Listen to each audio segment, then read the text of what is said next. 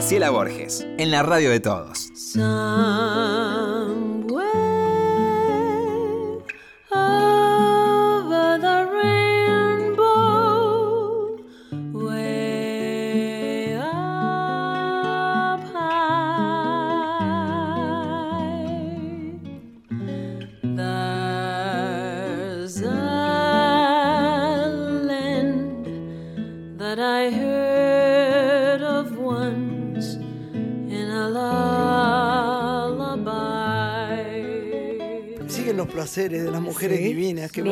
Últimamente, ¿no?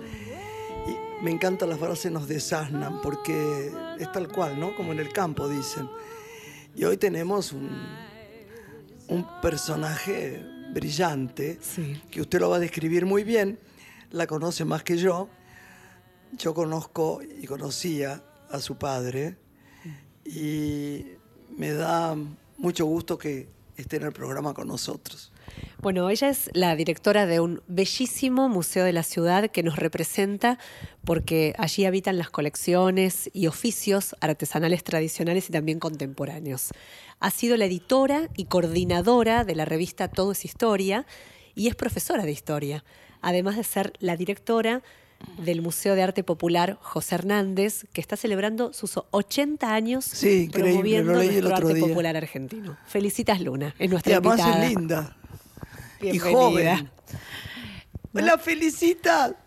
Me hacen reír y ponerme roja no es para tanto.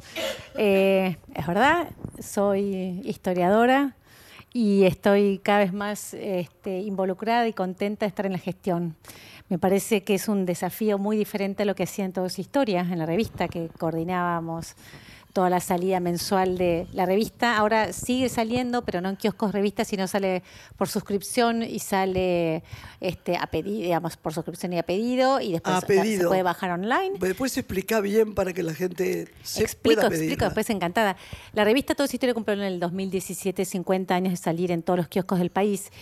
Y pensamos con el equipo que siguió a la muerte, a la muerte de papá, que estaba dirigido por María Sánchez Quesada y Elena de Rascaeta, que que había que también pensar... Yo, yo, por ahí voy a hablar de él en presente, porque vos sabés que yo tengo la costumbre, tal vez no sea buena, como esta gripe mía que no me deja hablar. no existen los muertos para mí, los tengo en presente siempre, no... Y es una equivocación por ahí, pero yo los nombro como vivos, ¿no? Está muy bien, está muy bien, me parece que cada uno tiene forma de acordarse de la gente que quiere, ¿no? Y me parece bueno, maravilloso. Mejor ni siquiera acordarse, están. Están. ¿No? Es como. Quizá los que. A ver cómo lo pongo. Los que no te hayan impresionado, no hayas querido de alguna forma o no te interesen, le das como pasado. Pero hay otros que están, qué sé yo, la negra sosa para mí está. está. Y y nos constituyen, ¿no? Son parte de la negra va a ser tal cosa. Pero es verdad, por ahí es eso, lo que es, nos constituyen, es nuestra identidad, es lo que nos formaron y nosotros, o sea, sobre esa identidad me parece que cada uno trabaja para tener su propia, sus propias características, sus propias tonalidades, sus propios matices, ¿no? Uno no es solo lo que son los padres, me parece que uno va más allá de, de los padres, ¿no? Y me parece que eso es lo sano y es lo rico que tiene que tener uno. Pero bueno, volviendo un poco a toda esa historia, que era la pregunta, toda esa historia cumplió 50 años, una revista que fundó mi padre en 1967, y cuando cumplió en diciembre del 2017 este aniversario, pensamos con María Sánchez y Eliana Rascaeta que era una ya era un número importante que ya el consumo cultural eh, ya no se daba solamente en los kioscos, sino también en este maravilloso apertura que es lo, global, ¿no? Entonces la gente nos pedía los artículos y gente, no sé, soy argentino, vivo en Francia, me podés mandar una nota sobre la colectividad este, francesa en la Argentina. Entonces, bueno, mandamos las notas este, vía mail este, y la gente se suscribe. Y es una forma racional también, ¿no? De no estar talando tantos árboles, de no estar tirando papel. Eh, papel. Y entonces mm, el ciclo ahora hace año y medio está saliendo de esta manera. Yo me retiré de la parte, digamos, del frente primero de línea, que es este que es la edición día a día, porque la gestión en el museo eh, demanda mucho tiempo y, siempre digo que para mí fue como elegir entre un marido y un amante. Me costó tener las dos cosas a la vez. Se ve que soy limitada, entonces Está tuve buena que eso, ¿eh? Está buena eso. tuve que elegir, Graciela, y elegí seguir con el museo, que me parece que es un desafío tan creativo como la revista, porque cada propuesta que hacemos es diferente, ¿no? Claro, sin duda. Pero, ¿y cómo, por ejemplo, ¿Dónde naciste vos? En Buenos Aires. sí, nací en el Hospital Alemán el primero de junio del 65. Somos tres. ¿Sos geminiana? Soy geminiana. Este, somos eh, tres hermanas. Una tengo una hermana mayor que es filósofa, especialista en bioética. No, no la conozco. Florencia Luna, sí, este da clases, maestrías en flaxo y trabaja muchos temas de, de, género y bueno, justamente darle un enfoque a la bioética, temas de de clones, de clonaciones, de, de todos enfoques que ahora son de, transformaciones genéticas, digamos, de darle un enfoque desde la filosofía, ¿no? No desde un aspecto solamente farmacológico, sino ni tampoco, no sé, feminista o religioso, sino un aspecto desde la ética humana. Esa Florencia... Que es la única cosa importante, ¿no? Sí, sí, sí, sí, es un... Ahora, siento que puede ser como un mandato el que tuvieron, de algún modo secreto, ¿no? Porque las tres brillantes cosas, mirá, está bueno, ¿eh? Yo siempre digo, no, sé si brillantes, tratamos de, trabajar las cosas con intensidad, con ganas y con dignidad, digamos, nadie es brillante, uno hace lo que mejor puede, por ahí, viste, muchas cosas te puedes equivocar como pasa en la vida, pero hacerlo lo mejor que uno puede, ¿no, Graciela? Es así. Tu papá, el papá amaba las expresiones artísticas, ¿no? Y pensaba que además de ser abogado, escritor, también era eh, poeta. Y también la música le gustaba. Sí, en casa. Bueno, era un hombre con una completud poco común, ¿no? Este, sí, el, en casa sí, a papá le gustaba toda la música y bueno, de hecho hicieron esa dupla con Ariel Ramírez. Exactamente, que hicieron todas las canciones de la, misa criolla, la cantata sudamericana. ¿Cómo sabe la, la cantata sudamericana? Hicieron Mujeres Argentinas, que este año cumple 50 años y eh, entonces canciones como Juana Zurduy o Alfonsina y el Mar, son todas canciones que, que están como en la en el cancionero popular, ¿no? Y que siguen cantando. Ahora en el Festival de Iguazú en concierto al que viajé la semana pasada, los chicos del mundo interpretaron Juana Zurduy. Ah, mira, no sabía eso. Sí, Alfonsina, y el Mar, Juana Zurduy, Samba de Usted, yo creo que, bueno, y después las canciones de la Navidad Nuestra, porque me parece que son clásicos esos, ¿no? Son no además están en el alma de la gente. ¿Quién no la sabe? ¿Quién no sabe la letra? Sí, eso es. o por lo menos la reconoce escuchándola. ¿eh? Eso nos da así, es, mucha alegría, ¿no? Porque uno nunca sabe, y papá siempre decía, te debe pasar a vos con las películas o con lo que uno hace. Uno no sabe por qué hay una canción que prende y gusta y la gente la tararea y la incorpora como propia. ¿Viste qué cosa? Este, y por qué otras películas o libros que hizo papá. Y dice, ¿por qué esto no, no, no, no caló tan profundo como, no sé, Alfonsina del Mar se canta, no sé, en en, hebreo, pero en japonés, en versiones sí, es cierto, Es cierto, bueno, no sé, no es la canción que por ahí a él personalmente era la que más le gustaba. Pero bueno, es esto, ¿no? ¿Por qué prende? Qué misterio. Bueno, pasa con los films, pasa con los libros. Nadie sabe que va a ser un libro que va a tomar tanta la energía. Y después escribe otro y cree que ese es superior y de pronto no prende. Es rarísimo, ¿no? ¿Y cómo era la relación de ustedes, de esas tres hijas, con su papá y la lectura? ¿Las invitaba a leer, compartían lecturas que de pronto no eran para la edad de ustedes en ese momento? ¿Cómo se vinculaban con los libros? ¿Qué recordás? A ver, nosotros ¿Qué recuerdo? En general, papá era un muy lector y bastante tímido y bastante introvertido. El oficio del historiador es un oficio en general bastante solitario. Sí. Pero sí teníamos una chacra en Capilla del Señor y eso era una buena excusa para estar toda la familia porque no había televisión. Ah. Entonces ahí era donde papá eh, le encantaba tocar la guitarra, entonces cantábamos todas. Y también había, los libros eran parte de la, de la casa, entonces no era que papá decía, hay que leer, hay que leer. Él estaba leyendo y nosotros por ahí, mientras que todos leían en silencio, agarrabas una revista o escuchabas alguna cosa, pero esta casa es igual, vos sabés, no es comparación. Pero vos ves en una biblioteca está todos los libros leídos. Bueno, algunas cosas de esos gordos de la no sé qué, de la no sé, libros este, muy, muy, muy políticos no sé si están. Pero, pero de verdad, a mí me salvó la lectura. Por eso entiendo que ustedes hayan estado tan bien en una casa donde lo que se hacía se leía. Se y leía no por imposición. Claro, es- eso es lo que siempre me dicen. En tu casa nunca escuchabas hablar grandilocuentemente de la historia. Nunca, era una casa normal, eh, digamos, de- de- con un ritmo de familia, donde había muchos primos, donde siempre era- somos familias extendidas y donde era mu- mucho el movimiento. Pero justamente creo que es eso, ¿no? Era, eh, fue natural, como, como te decía recién, la lectura estaba, era parte como la guitarra, estaba ahí, como estaba también eh, que viniera gente, de pr- mis primos que son todos de La Rioja o familiares del interior. Digo, eso es como un mix que es, es un combo en la familia, ¿no? Que lo tenés. Un hogar, qué lindo, ¿no? Yo que fui hija única y tuve un hogar mm, muy especial porque era muy sola. Eso te envidio eso. O sea, eso forma mucho, eh, Forma mucho, el yo creo corazón que de uno y la conciencia y el amor. y- sí. forma y me parece que te enseña a compartir y me parece que en eso siempre fue muy divertido. Y, pero, esta chacra que te digo para nosotros fue es un, enclave que fue un lugar de domingos de domingos de comida entre la familia y, y de divertirnos. Pero vuelvo a la lectura. Eh, Siempre me acuerdo, más que la lectura en sí, un momento que siempre compartíamos en casa era que papá nos contaba cuentos. Eh, siempre tenían dos personajes eh, que se llamaban Patín y Patán y contaba cuentos a la, a la hora de la comida. Nosotros éramos, ya te digo, tres hermanas y, y a las ocho de la noche ya estábamos muertas de hambre y es la hora, viste, que, que te peleas con tus hermanos porque estábamos cansados.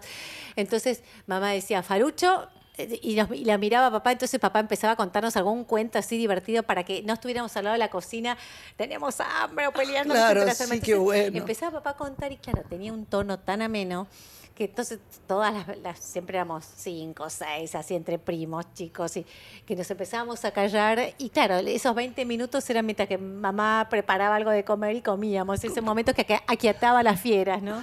¿Cómo es tu mamá? ¿Se murió tu mamá? Mamá falleció hace dos años, se llamaba, le decían Negra Luna.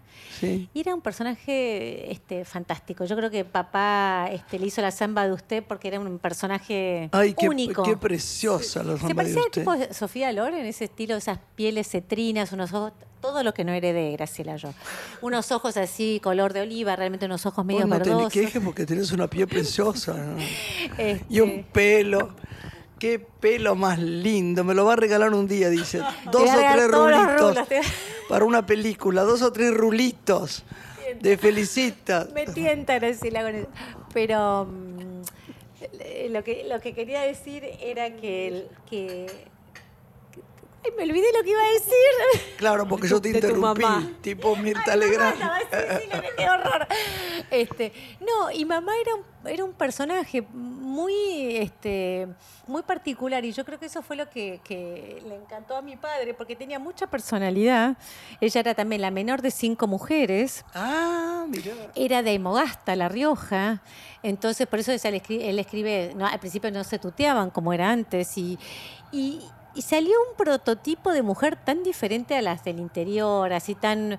Una mujer siempre fue tan de avanzada que con mis hermanas siempre decimos, salió de Aymogasta y tenía este pensamiento que aún hoy mm, mis sobrinos y todos decimos. Yo sé, yo sé que lo que es eso. Mi madre fue también así, de avanzada, ¿cierto? Sí, sí, claro La sí. adoraba a Lorena, pero es verdad. Yo no recuerdo una sola objeción sobre temas de la sexualidad ni nada. Nunca oí nada.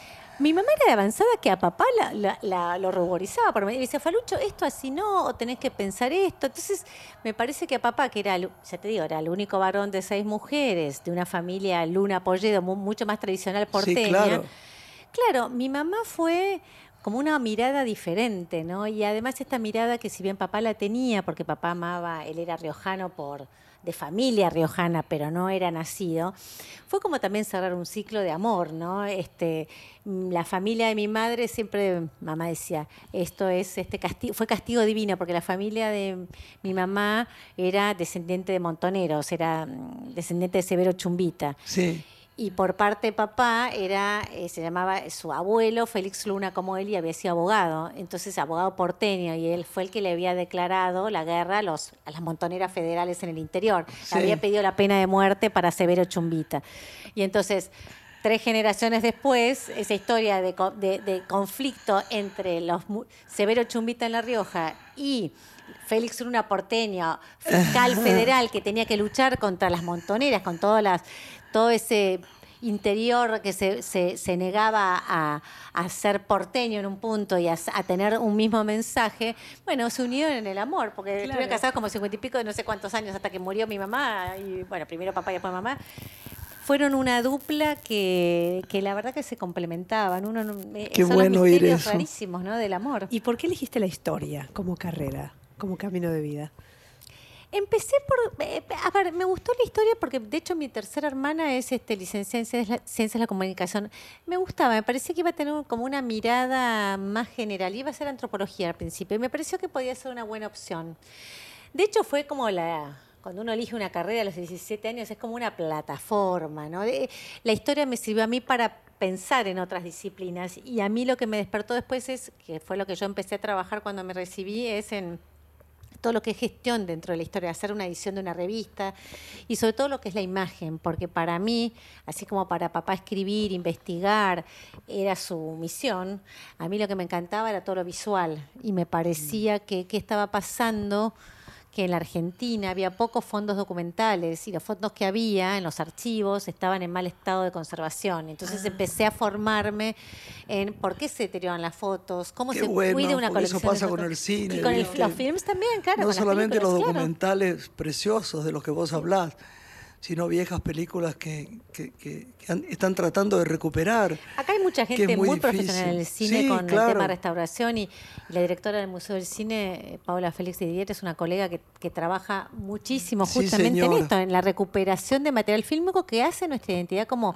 argentinos. O sea, la filmografía, como la fotografía, como el diseño de modas o como todo, todo nos, nos representa y tenemos que cuidar eso yo creo que más que nada saber que eso existe, tomar Es un espejo que nos refleja, eso sí. Hay una conciencia mayor del cuidado de nuestro patrimonio, ¿no? En los últimos años, me parece. Sí. Hay mucho por hacer, pero también más conciencia. Absolutamente, absolutamente. Y en eso creo que ayuda mucho las redes también.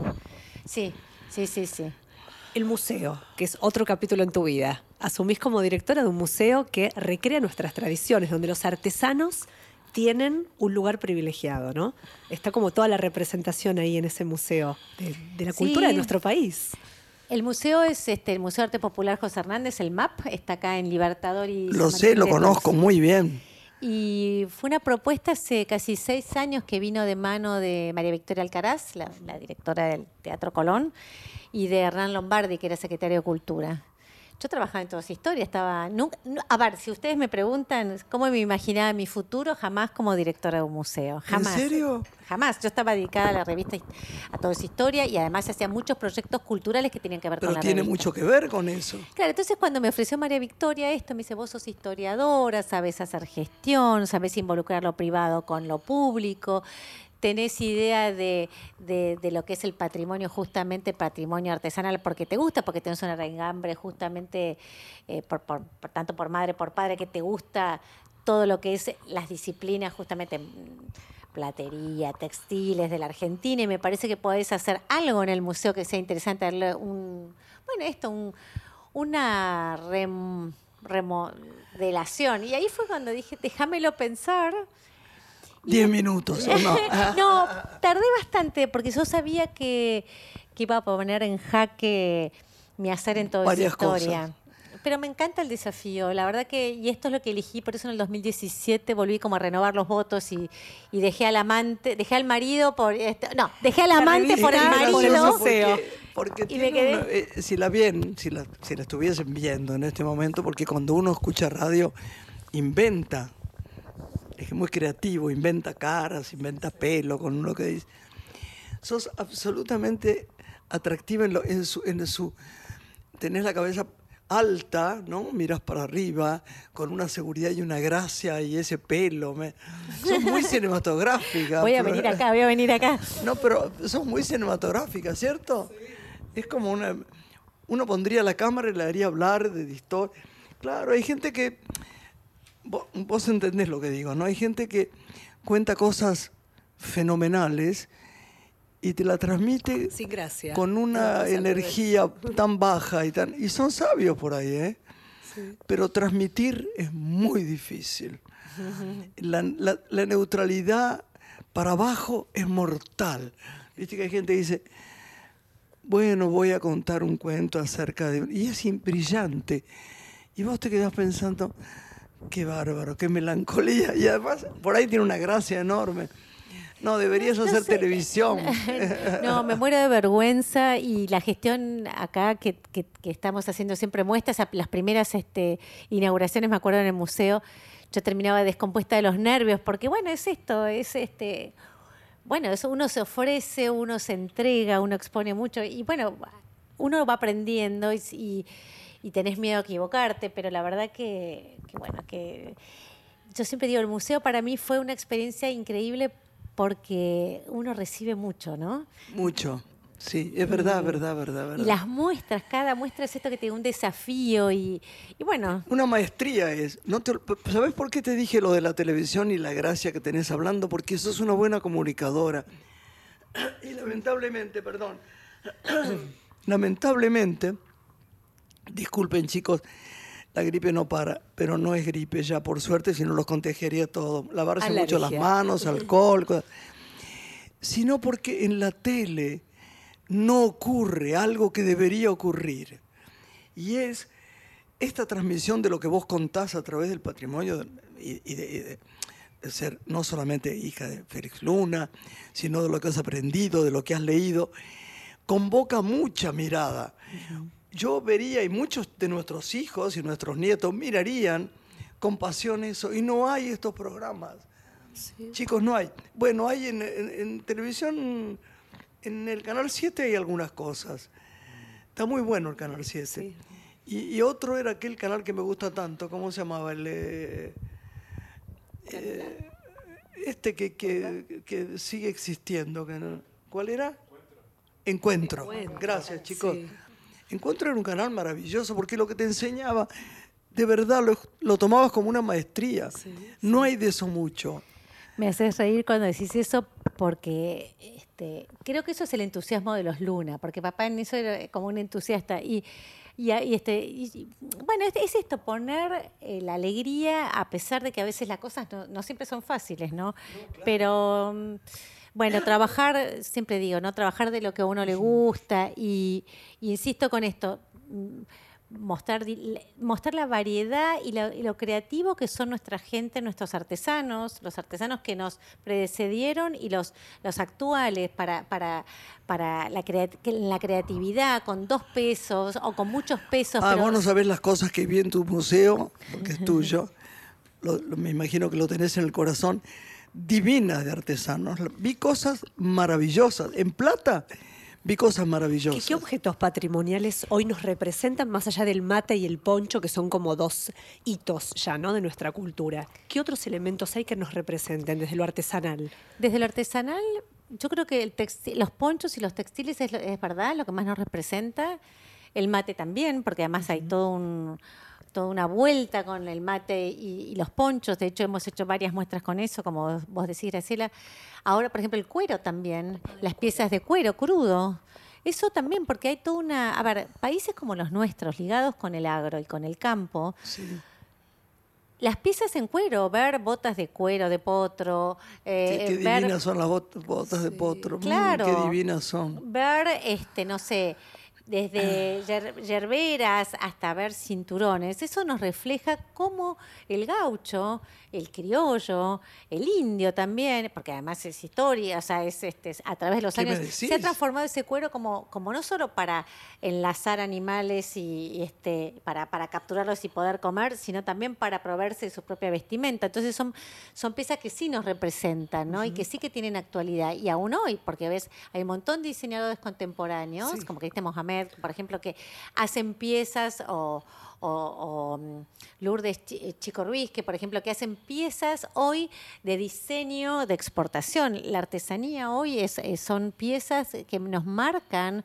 y nos dan como identidad país, nos reflejan, de hecho ahora está en julio, ahora hay unas este, jornadas sobre cómo involucrar a los artesanos como industria creativa con los mercados, cómo hacer que, que se exporte, cómo capacitarse y buscar como, bueno, justamente nuevas vetas de exploración. ¿no? ¿Y qué desafío tienen hoy los museos para acercar nuevos públicos? Hemos visto en los últimos años que hoy en el museo no solamente se propone la inauguración de una muestra, sino que hay intervenciones, hay de pronto un espectáculo de danza. Yo creo que el mayor desafío es captar públicos de todas las edades. Eh, públicos que tienen que ver con eh, distintos grupos, desde personas con discapacidad, desde tercera edad y niños.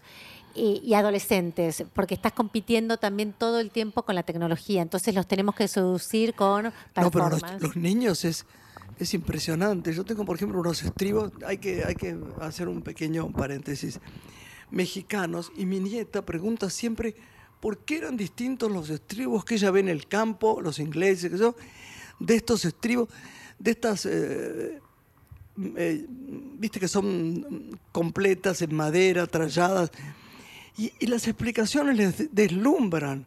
Está muy bueno, les abren mundos que no conocen. Y, no te digo nada de los gauchos. Cuando le decimos que ahí en, en embalcarse, por ahí, corrían los gauchos que decían que venían de no sé dónde y hablamos de eso, es como, ¿viste? claro, le descubre un mundo. Tenemos que hacer un, una pausa y volvemos con Felicitas Luna. Ahí volvemos.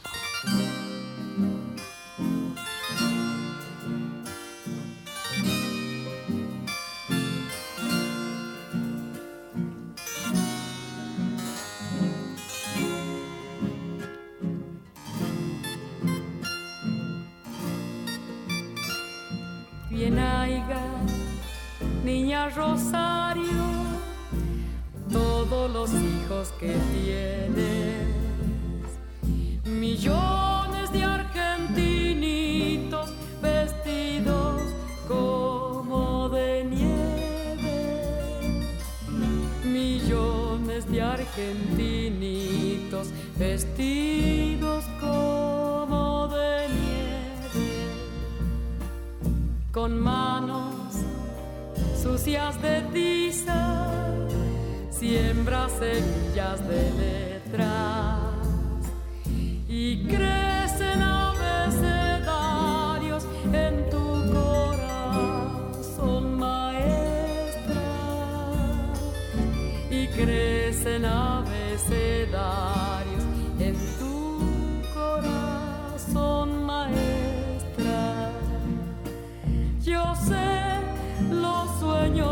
sueñes, Rosarito Vera, tu vocación pide una ronda de blancos delantales frente al misterio del pizarrón. Pide una ronda de blancos delantales frente al misterio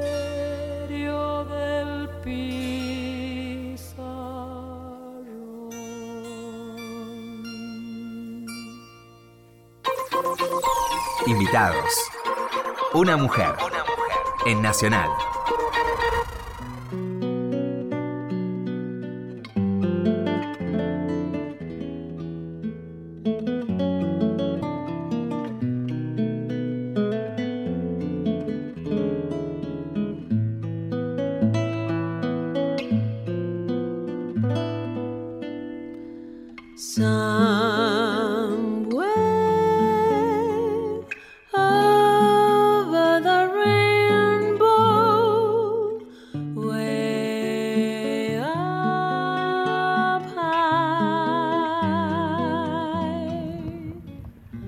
Acá con Felicitas, ¿no? Sí, la directora del Museo de Arte Popular, José Hernández. Felicitas Luna. Recordemos que el museo está en Avenida del Libertador 2373 y se puede visitar de martes a domingo. Exactamente, y los lunes también, ahora se cierra los martes. Qué bien. Esto que me están mostrando, que hicieron los jujeños, es magnífico. Y yo recuerdo que dos veces al año en México bajan los, los, los indios trabajar mucho esas telas que bordan, que son maravillosas, una vez al año nada más las bajan, que son maravillosas y son lo que representan lo que son ellos, ¿no? Con unos soles y unos perros y unos caballos y una... Qué cosa tan linda, ¿no? Hay que, hay que adentrarse más en eso, no en lo, el modernismo puro porque si no vamos a desconocer una parte de la historia que es fundamental, pero además una parte de la historia actual. Digo, porque esto es actual. Por eso, por eso un poco lo que vos decís, Graciela, este, se trabaja mucho también desde el museo. Lo que te decía es ver qué es lo que nos legaron los maestros artesanos y qué se puede hacer hoy. Este, el uso de los colores, el uso de las de los este de los el cuero cómo está tratado. cómo se trabaja claro exacto. Qué nuevos enfoques se le pueden hacer porque si no digo los museos son como las casas. Si uno solo pontifica y solo ve lo antiguo no se resignifica, ¿no? No, no, no, no se le da un mensaje al futuro, digamos. Y me parece que nosotros tenemos que conseguir nuevos adeptos a los museos, a que amen estas piezas, que, como digo yo, que sientan lo mismo, que, que experimenten cosas, digamos, que vos vayas y veas una pieza, por ejemplo, yo cuando el año pasado estábamos con la muestra de ponchos, ¿no? Yo vi, estaba uno de los ponchos ahí que era todo rojo, con con unos círculos blancos. A mí se me caían las lágrimas y yo decía, la artesana que pensó esto, cómo combinó los colores. Eso es lo que digo, ¿no?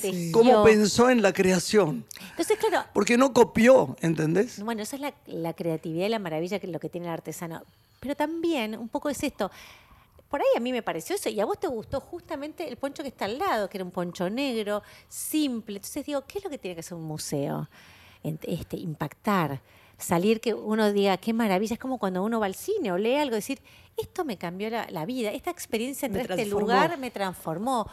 Me hizo mejor en un punto, me hizo ser hasta más humilde, porque decir, yo no podría estar con un telar de cintura porque nada, quedo enrollada entre todos los hilos. Y Además tiene que ver también con el lenguaje, felicitas la gente y los chicos a quienes amo y los jóvenes que me parecen fantásticos, usan sin duda, una, una, una, poca calidad en, el, en la forma de expresarse y del lenguaje que da pena, que da pena. Y esto, esto se, por eso digo que habría que tener más programas como este, lo que vos, yo lo que digo que vos podés hacer, de lo que es la cultura integral de un país. Pero hay muchas voces. porque fíjate qué gracioso. Del rock saben. Y me parece fantástico, me encanta el rock pero de lo otro, de, esto, de, por ejemplo, del interior de nuestro país, las artesanías que hacen en Tucumán, en, La Rioja, eh, en Jujuy, en Santiago del Estero, que además con un estilo diferente cada uno, ¿no? ¿Qué espacios hay para comprar también estas artesanías? En un tiempo eran las casas de las provincias, ¿no? Donde uno podía adquirir una muestra de, de lo más representativo. Sin embargo, en los museos del mundo hay una tienda a la que uno puede acceder cuando termina su visita. ¿Qué pasa en Buenos Aires con nuestros museos? En Buenos Aires ahora, bueno, sí, se está trabajando mucho con el tema de las tiendas y, de justamente como los bares, que sean espacios justamente también donde uno se sienta cómodo y pueda comprar y saber que la pieza que estás comprando, quién la hizo, quién la realizó. Bueno, en, nuestro caso en el museo todavía no tenemos una tienda, estamos trabajando para eso, esperemos que en breve se tenga. Eh, hace unos años el museo tenía una tienda artesanal y lo promovía, este, y yo creo que esto en breve lo vamos a retomar porque es una obligación y por otro lado también este, hacemos ferias, eh, pero no se hacen ah, ferias no, eso permanentes. No sabía, ¿ves? Esto está bueno. Este, ¿eh? Ahora el 19 y el 20 de julio va a haber una feria de, artesanías y también hacemos... ¿Dónde, dónde? En el mismo museo, en el patio del museo. Ah, bien, sí, sí, bien. Y este, pero digamos, todavía no tenemos una tienda instalada. Eso es No, no son para vender. El día, el 19 y 20 sí, pero nosotros no tenemos una tienda fija, que fue la pregunta que me hiciste vos, Lorena. Así que eh, ese es el, desafío pendiente que tenemos. Pero hay varios espacios donde uno, las ferias de San Telmo, la feria de los mercados este, en, el pasaje San Lorenzo, que también hay muchos artesanos de mucho nivel. Y lo que estamos implementando ahora, y lo hacemos a pedir, así como hacemos visitas en el barrio del museo, en el barrio, en el barrio de Palermo Chico, que hacemos muchas visitas este, entre los vecinos y las hacemos en inglés, también y en bicicleta también las hemos incorporado también lo que vamos, lo que, lo, lo que estamos haciendo es a pedido hacer visitas a algunos talleres de artesanos. Entonces, por ejemplo, vienen extranjeros o vienen argentinos también y dicen, queremos ver cómo es un taller de un soguero. Entonces, bueno, podemos ir a tal lado. Queremos ver cómo se hacen piezas de plata. Bueno, se puede ir a tal lado. Esto de, de que eh, los porteños sobre todo, que a veces estamos, que somos ansiosos y que no sabemos lo que es el tiempo que lleva hacer, este, ya te digo, desde un, desde un zapato, una camisa, este, no sé, hacer una pieza de plata, digo, son, son otros tiempos, ¿no? Y entonces estar en un taller y ver al artesano con todas sus herramientas y donde no hay tiempo, es un oficio sin tiempo, la verdad que se conmueve la gente. De hecho, estuvimos Claro que haciendo el 20 de junio en el en la entrada del museo hizo el orfebre Mauro Sabatini un taller de cincelado y la gente está fascinada por el Día de la Bandera, ¿no? Este, entonces digo, es esto, recuperar estos oficios y que la gente conozca, como vos decís, porque hay mucha gente que, que le interesa, bueno, darlo a conocer, ¿no? ¿Sabes qué? A mí me, me conmovió, siempre me llama Carlos o su padre o lo que fuera, para ir a lo de Payarols, ¿no? Y cuando fuimos, llevé unos sobrinos, ¿no? Lejanos, que no, no veía nunca, que viven en, en Tucumán. Eh, un- poquito parientes, ¿viste? Esos de que no sabes si son del tío, del tío, del tío, del tío, bueno, no importa qué. La- lo que se conmocionaron con ver ese sitio, eso es lo bueno, ¿no? Payarols es un eh, eh, Sí, espléndido. son maestros orfebres, ¿no? Pero digo, descubren muchas cosas que no saben los chicos. Miran dibujitos nada más, en la- ¿no? Pero Vos que tenés otro criterio de los chicos, ¿no? ¿Pensás que es fundamental? Fundamental, ahora que estuve en el Festival de Iguazú, fui a conocer una aldea guaraní con mi hija y quedamos absolutamente consternadas. Porque el tiempo, esto que marca Felicitas, el tiempo es otro, ahí no hay tiempo. Y eso es lo maravilloso, conectar con la naturaleza, con lo esencial, con el otro. Y la mirada que es diferente y ser respetuosos. Cuando hicimos el colo- este proyecto de textiles que mm, se llama Pertenencias, que está en el museo ahora, eh, consistió no solo en las piezas textiles hechas por las artesanas, que son en general mujeres este, mm, que son o sea, eh, santiagueñas, jujeñas, paraguayas, o sea, mujeres migrantes que dejan su lugar de origen, Sí, bueno, señor, generalmente por claro. cuestiones de trabajo, y pierden el oficio cuando van a las grandes ciudades porque les da vergüenza. Entonces, no sé, tejedoras ñandutí o bordadoras jujeñas que vienen acá, como vino para el coloquio este, una maestra artesana que era de Caspalá, le- que les da vergüenza venir a Buenos Aires. Cuando ense- en- enseñar todo eso a artesanas, que algunas están calificadas y otras empiezan a aprender, se deslumbran. Y, y se deslumbran por esto, cómo, cómo tiñen las piezas, cómo van tejiendo. Y me parece que eso es la, la misión también que tiene que tener el museo, no solo exhibir, no solo conservar las piezas. ¿Va mucha gente al museo? Va bastante y ahora la idea es que sigan incrementándose y los desafíos, por eso siempre hacemos de propuestas bien diferentes para todo público. Tienen un lugar, yo no me acuerdo, tienen un lugar para, para hacer, digo, charlas, teatro pequeño o poemas o lo que fuera. ¿Tienen Ese lugar? auditorio, pregunta, ¿no? Tenemos un Zoom que Tienen un entra. patio atrás. Sí, tenemos un patio y tenemos una sala bastante grande donde ahí hacemos talleres, fundamentalmente. Hacemos, sí, charlas, hacemos música, hacemos, no sé, en el Ay, verano sí, hicimos música y conciertos de ukelele, hicimos eh, conciertos de charango, digamos. este Pero también hacemos, como hacemos en la Noche de los Museos, hacemos desfiles con la cátedra de diseño textil de la UA de Fiorini Camargo. ¿Te acuerdas que yo te conté? Este, hacemos desfiles con música de Calema, qué sé yo, digamos. La Qué idea bueno. está captar a todo público y no sé, en esto tengo el optimismo Luna. Mira, este, Graciela, yo creo que en la medida que haya programas como el que hace Lorena o el que haces vos, que difundamos esto, que transmitamos es, hay- va a haber más entusiasmo, eh, gente que se entusiasme, es como lo que vos contabas de Chantal, digamos. Hay, hay, hay un montón de organizaciones y de hecho en pertenencias, cuando hicimos estas jornadas, convocamos a un montón de organizaciones que son responsables, que trabajan de una manera consciente en lo que es toda la cadena de producción de una pieza artesanal o, o de realización más que de producción de una pieza artesanal, desde eh, por ejemplo, no matar al animal, hasta Bien. la alimentación, hasta Hay que mover contar todo cómo eso, hace elementos ¿sabes? argentinos, por ejemplo, de contar que esta pieza sale este precio porque eh, usa estas tinturas, porque tiene tantas horas de trabajo del artesano, porque esta está pensada Fundamental. especialmente- Eso es poner en valor. eso es la puesta en valor de las piezas. Y me parece que cuando uno sabe eso, y por eso te decía yo soy optimista, porque por ahí es complejo, pero también las redes en esto ayudan a difundir. Y, y cada vez hay más gente, porque lo que vos ves acá de estas cadenas de producción en la Argentina, que son realmente maravillosas, como otras las ONGs que trabajan desde enseñar cómo, no sé, obtener microcréditos para, artesana, ah, para artesanos, hasta, como te decía recién, hasta cómo pensar que se pueden asociar para hacer producción de vestimenta de forma tal que los nuevos diseñadores sepan que las piezas artesanales de Bueno, Neuquén habrás visto que los seguir diseñadores actuales tienen mucha cosa de la tierra, ¿eh? Absolutamente. Y de, la- y de las eh, ciudades del interior y de los de, de los distintos sitios. Hay mucho de eso.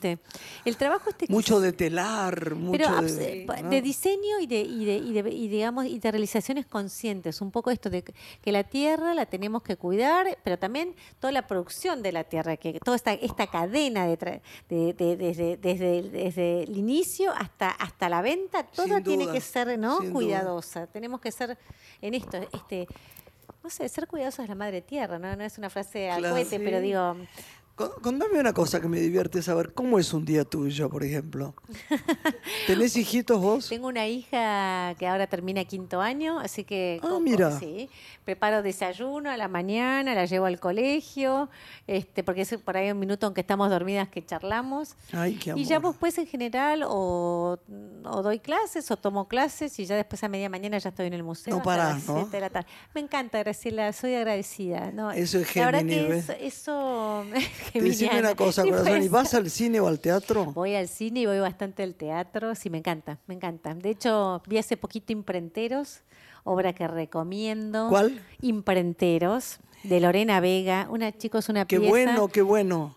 fantástica que hacen en el Centro Rojas. Y claro, como yo, mi otra vida, por toda esa historia, fui a bastante imprentas, me, este, me pareció como un enfoque maravilloso. Yo quiero recomendar también la de María, eh, mi amiga Oneto. Dicen que es estupendo, pero no me acuerdo cómo se llama ahora. Que está en el Piccadilly, creo, ¿no? Me- Lo van a decir los chicos acá, porque hoy estoy media perdida. Pero me dijeron que era estupendo lo que ella hacía. Dirigida por Brisky. Hay mucho teatro en Buenos Ahora Aires. sí, Cada hay fin mucho de semana, teatro, más de es muy 250 bueno, es muy obras. bueno. Es impresionante. Sorprendente, en el under, sobre Sí. todo lo que llamamos under, que ya no es tanto under. Pero de verdad, de verdad. Oíme, y por ejemplo, ¿qué- ¿cómo Potestad. se llama? Potestad, la que dirige Potestad. Sí, parece que es muy fuerte y muy genial. Está en el Piccadilly, ¿no? Yo creo que sí. No, creo que no. Me, me equivoqué otra vez. No, En el Centro Gané Cultural, por aproximación. Centro Cultural Caras y Caretas. Ah, sí, Allí caras y caretas. Vos sabés que no sé si. Yo fui a caras y caretas. ¿Dónde queda caras y caretas? ¿En, en Corrientes?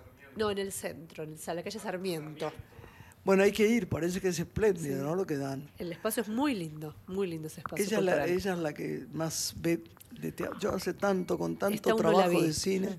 Pero ahí la tengo pendiente. Lorena es una buena es productora famosa porque además investiga y todo muy bien.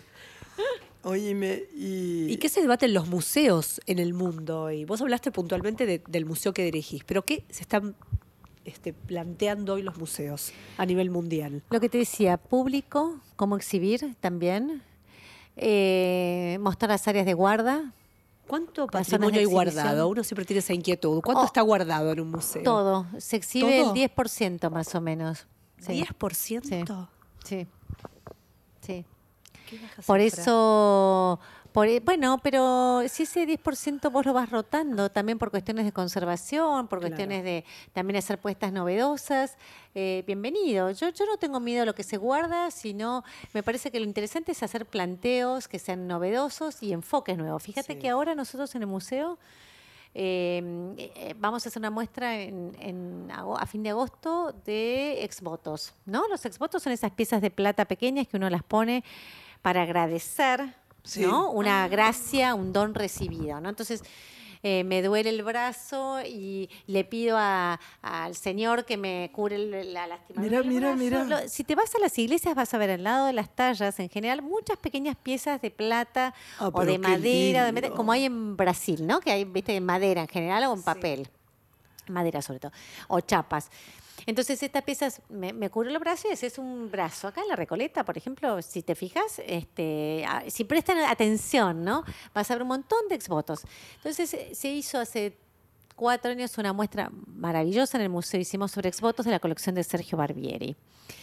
A raíz de esta muestra vino una joyera, Jimena Ríos, que tiene un taller que hace unas cosas maravillosas en platería con sus alumnos y ofreció una muestra sobre cómo se resignifica el deseo y los pedidos hoy. ¿Qué son los exvotos hoy? ¿Cómo se resignifica el pedido hacia la divinidad? Porque no puede, puede ser no necesariamente la Virgen o el Señor, sino ¿qué pedís hoy? ¿Qué deseas hoy? Entonces, vamos a tener una muestra que ahora ahora vamos a inaugurar, a- como te decía, a fin de agosto, En agosto, sí. sobre esto. ¿Qué, ¿Cómo se ve hoy o cómo se resignifica un exvoto, que es un elemento que uno lo relaciona con la religiosidad popular del siglo XIX y XX, ¿no? Pero sobre todo el XIX. Es lo que vos ves en la difunta Correa, ¿viste? Cuando vas, Sí, que ves no solo la difunta, que le dejan el, Sí, señor. este, el chupete del hijo, eh, no sé, Todo, la muñeca. bueno, también estos exvotos. Hay Entonces- varios de esos. Gilda, en este Gilda. momento. Entonces- ¿no? Entonces vuelvo a lo de recién. ¿Se exhibe poco, se muestra poco lo que hay en depósito? Por ahí sí, pero está bien. Pero digo, ¿qué mirada hacemos? Porque parte de estas, de estas piezas son eh, realizadas por una joven diseñadora joyera, pero también está la colección del patrimonio del museo, los exvotos que tiene el museo. Entonces, ¿cómo juegan, cómo dialogan, cómo se exhiben? Entonces le vamos a hacer como todo un planteo bien moderno que vale la pena que lo vengan a ver. Entonces las salas que ahora están depintadas de un tono naranja con los textiles de pertenencias, Mirá de vos. repente se van a poner todas grises y con unas cajas y como una cosa moderna para contrastar esta cosa que para muchos es sagrado, religioso. Y para muchos desconocido. Y para, mu- y para muchos no tienen ese- esa connotación. Claro. Es solo agradecer. Qué interesante. Qué increíble. Nos desasnaste mucho. No. Yo aprendo mucho porque cada artesano te enseña, cada, cada uno tiene que, yo siempre digo, uno tiene que, como era en toda esa historia también, uno tiene que vehiculizar todo esto, tiene que darle las herramientas para que la gente muestre lo que hace. Decime, Felicita, ¿vos lees mucho? ¿Ahora mismo tenés tiempo? Sí, sí, ¿Qué leo. lees? Bueno, ahora estoy, eh, estábamos leyendo, a ver, con seis amigas eh, de, Sí. la, de la infancia, Sí. tenemos un club de lectura Ay, qué lindo. que lo organiza una hermana ¿Viste? mía, Qué mi buena hermana pregunta. que lo organiza, pero no, somos seis, somos siete en realidad que nos gusta leer. Leemos de todo, pero no es que somos de, de letras ni nada. Y entonces una vez por mes, el primer miércoles por mes, vamos leyendo distintos temas. Entonces, eh, este es el séptimo año que tenemos el club. Y Alejandra López, una gran fotógrafa, nos saca unas fotos a las 7 ¿Qué de Alejandra? haciendo Ale López. Ah, ¿en serio? Bueno, ¿Alejandra López? sí. No. Nos hace, Yo la nos, adoro, hizo, nos hizo unas fotos que era el mundo es pequeño. Nos hizo una foto de estas, eh, bueno, porque para nosotros es un ritual. Entonces todo miércoles de cada mes diluvie, truene, hija moribunda, más o menos nos encontramos las siete para hablar de determinados libros que todos los meses seleccionamos un libro. No, pero tienen que decir qué libro es. Decimos que el libro Digo, este año le dedicamos a los policiales. El año pasado fueron los clásicos ¿Cómo me rusos. Dame un consejo de un policial. He, leído todo, ¿no? O por lo menos mucho, que es soberbia. Pero últimamente no puedo encontrar uno que sea muy bueno. Ahora estuvimos leyendo a, a suecos y leímos Ah, a me encantan los suecos. y ¿Cuál este, leíste? Leímos a Mankel que nos encantó. Yo no sé mucho de la literatura sueca. Me di cuenta que me gustan mucho los rusos. Entonces el año pasado disfruté con los clásicos. Me encanta. Pero mm, a lo que voy cuando, con tu pregunta de la lectura es que eh, cada miércoles es como reencontrarse no solo con desde la amistad de siete amantes de la lectura, sino descubrir autores, descubrir, ¿no? Que lo clásico es, es- es lo más moderno que hay y, y- eh, y discutir cuando leíamos de, ahora también el año pasado leímos volvimos a releer casi todas a Lolita de Nabokov y furiosas unas furi- otras afa- Claro, porque, porque, el- porque, por el ejemplo, ángulo. Nabokov es- es claro. muy difícil de entender profundamente. Hay varias visiones sobre ese libro, ¿viste? Para algunos es una... Absolutamente. ¿Y cómo te cambia la Hay- edad? hay- hay una- hay- tienen que ver un- una película que se llama La Librería. Fantástica. ¿La viste? Extraordinaria. De una chica que quiere poner una librería. Sí. Te pido por favor que la veas. Eh, y hasta Larita también la podés mostrar, porque la verdad no es divina. Es divina. divina. Te da una ternura la película y una ¿Por qué es inteligencia. esto? Hablan de Lolita. Hay ámbitos, Graciela, ves lo que vos decís. También hay ámbitos donde se puede mostrar esto, se disfruta y públicos también que consumen. Entonces son pequeñas librerías, pequeños guetos. Cada uno, cada uno te encontrará, qué sé yo, hacer deporte, hacer que le da alegría, ¿no? ¿Y cómo funciona este club? Todas proponen un tema, les toca cada, en No, cada me mes parece que tiene que decidir. ver el libro, ¿no? lo Leemos el libro, el autor, eh, a fin de año de- decimos qué va a ser al otro año Ah. y, este, y hacemos las coordenadas de las lecturas. ¿Qué muestras, Felicitas, podemos este, explorar de acá a fin de año? ¿Cuál vas a presentar? Yo presentaría la muestra de En Crudo, que es la muestra que estamos haciendo donde exponemos parte de la colección del Museo en Cuero Crudo, que perteneció a Carlos Guillermo Daus, que eso es para otro programa de, de radio, Graciela, porque Carlos Guillermo Daus era hijo de irlandeses, era un empleado del ferrocarril, del ferrocarril inglés, pero adoraba lo criollo, por, justamente por ser irlandés, Pero los ingleses adoraban. Exactamente, y coleccionó y atesoró una colección de piezas de cuero maravillosas que estamos parte exhibiendo, además de textiles y platería, pero en esta muestra que se llama En Crudo estamos exhibiendo lo mejor que tiene el MAP con diseños de eh, piezas en cuero de artistas contemporáneos. Ay, qué bueno. Con esto trabajamos con el Museo de las Lilas y me parece que para jóvenes y para todo tipo de público les puede interesar. Entonces, en crudo, cuero, tradición y diseño, está hasta el 14 de octubre. Lo vi. Están Bien, todos vi. más que invitados. Recordanos los días y horarios en que el museo abre sus puertas, el MAP. Está abierto de, mm, a ver, menos los martes, de lunes a viernes, digamos, de 13 a 18.45, sábados, domingos y feriados, de 10 a 19.45. Pero digamos la verdad, es un lugar accesible. Los miércoles puede es llegar, gratis. Como dicen los chicos, en Bondi, sí. A mí me gustaría tomar el Bondi, pero dicen que van a pedir muchas fotos selfie. no me importa, porque yo adoro la gente, pero uno por uno. Se puede ir en bicicleta al, al museo y es un museo accesible también. Tenemos rampas para discapacitados y se pueden, o la gente que tiene algún problema motriz, pues tenemos pa- para, para acceder a la muestra en crudo hay una, una rampa especial, así que ¿Cuál es el precio de la entrada hoy a un museo de la 50 ciudad? pesos, pero hay descuentos para estudiantes, hay descuentos para grupos escolares, hay descuentos para la tercera, para gente jubilada En una y el miércoles es gratis. como esta, a pesar de eso, 50 pesos está muy bien. Para... En eso me parece que la política cultural y desde el ministerio este, se trabaja mucho. La exposición esta de Encrudo, la verdad que fue un orgullo que estuvo el ministro Enrique Abogadro, estuvo Juan Vacas, nuestro director, y todo el equipo apoyando lo que uno hace en los museos. ¿no? Entonces, Yo creo que es lo que tienen que hacer, porque eh, educación, salud y cultura para mí son más importantes que lo económico, ¿no? Y me parece que hay un momento en que se distraen un poco con la cultura, así que lo digo con, con todas eh, la- las ganas de que, como ahora que está resurgiendo todo, ¿no? Que lo veo con un movimiento más activo a la cultura. No sabes, yo te voy a decir un secreto viniste acá y te agradecemos en el alma porque además ella te invitó especialmente. ¿No es La Adriana es una excelente productora Ella y la vez que mucho. fuimos la pasamos que a muy Graciela bien. le iba a encantar conocerte. No, te- Esa sí, fue la ella me sensación. dijo, y, y yo, bueno, me dio tanto gusto saber que viniste. Gracias, mi amor. Porque que a Lorena también se le iluminan los ojos y me parece que vos como buena geminiana que sos, eso lo, lo percibís, ¿no? Mm, preciosa, muchas gracias. Gracias, felicitas. Gracias a todos divina, ustedes. Muchas gracias, felicitas, bendiciones. Una mujer se ha perdido. Conocer el delirio y el polvo.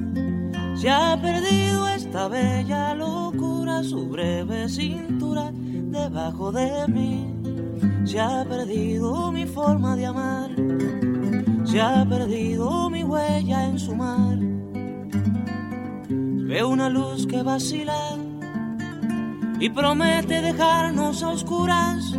Veo un perro ladrando a la luna con otra figura que recuerda a mí. Veo más, veo que no me halló. Veo más, veo que se perdió. La cobardía es asunto de los hombres, no de los amantes. Los amores cobardes no llegan a amores, ni a historias se quedan allí, ni el recuerdo los puede salvar, ni el mejor orador conjugar. Una mujer innombrable huye como una gaviota y yo rápido seco mis botas, blasfemo una nota y apago el reloj.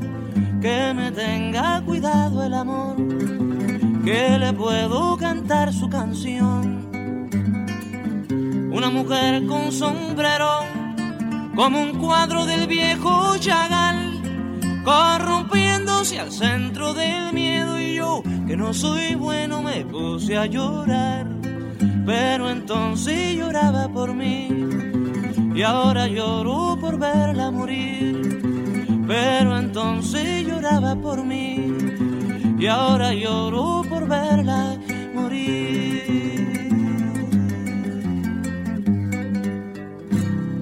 Por la radio de todos, una mujer.